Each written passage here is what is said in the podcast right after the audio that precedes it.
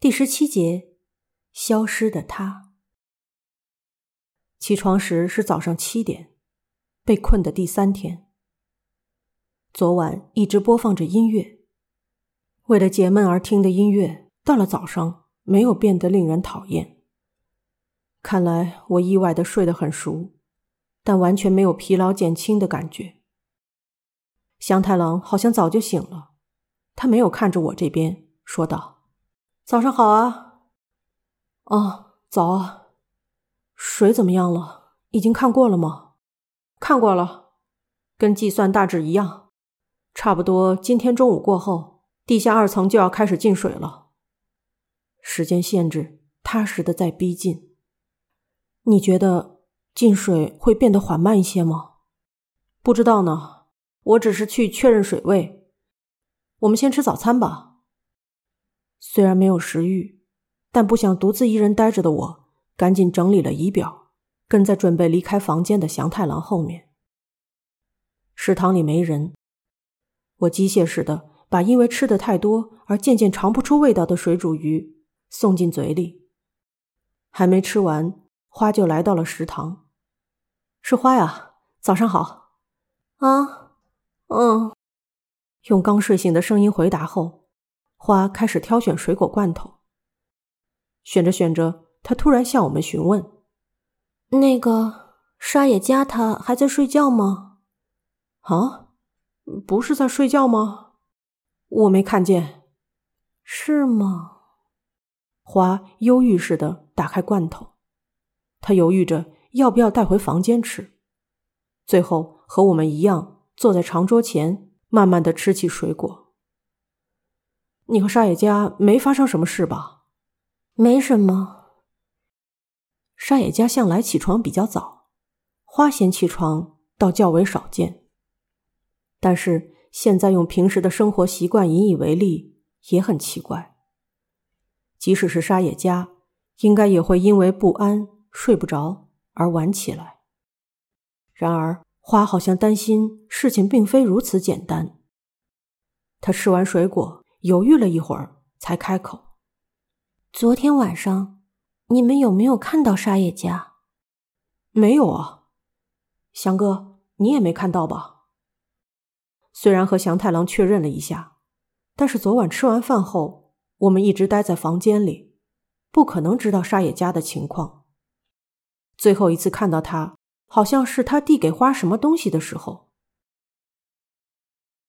说起来，花。”你昨天不是收到沙野家的什么东西吗？那是什么？哦，那个呀，借来用一下而已。听他说，我们在食堂期间似乎发生了这样一件事：沙野家在一零八号房吃饭时，杯子掉在地板上摔碎了。为了收拾碎片，他从地下二层拿来绝缘胶带，他想用胶带上很粘的那一面。清除地板上的细小碎片。刚好在打扫完毕的时候，花去看沙野家的房间，然后碰巧借走了他拿着的胶带。我现在穿的内衣有很多毛球，因为没有衣服可换，觉得不舒服。碰巧沙野家拿着胶带，我就想着用来清除毛球正好。所以，昨晚我们看到的就是那个胶带的交付场景。我虽然明白了，但花似乎更在意的是更后面的事情。然后，虽然是那之后的事，但沙野家有点奇怪呢。我睡觉前在走廊看到他在四处看房间，感觉在找什么东西。哦。是借了那个胶带之后吗？对，大概九点半的时候。是需要什么东西，还是丢了什么东西？即使丢了东西，也并非不可思议，因为这里是广阔的地下建筑。他在找东西，应该没有什么可疑的。如果只是找东西找到深夜才晚起床，就无需担心。但是，一想到今天早上，沙野家迟迟未起来，总觉得更加不安。花匆匆忙忙的离开食堂，好像是去沙野家的房间看看情况。只花了几十秒钟，花就跑回了食堂。喂，沙野家他不在啊？不在吗？不在，房间没人。幺零八号房空空如也。花很激动，似乎已经无法停止不祥的想象。我们站起身，和站在门口的他一起走向沙野家的房间。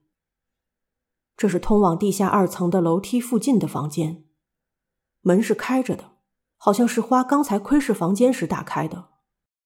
里面确实没有任何人，正中放着一张床垫，上面放着叠好的睡袋。真的呀，说起来，行李也不见了。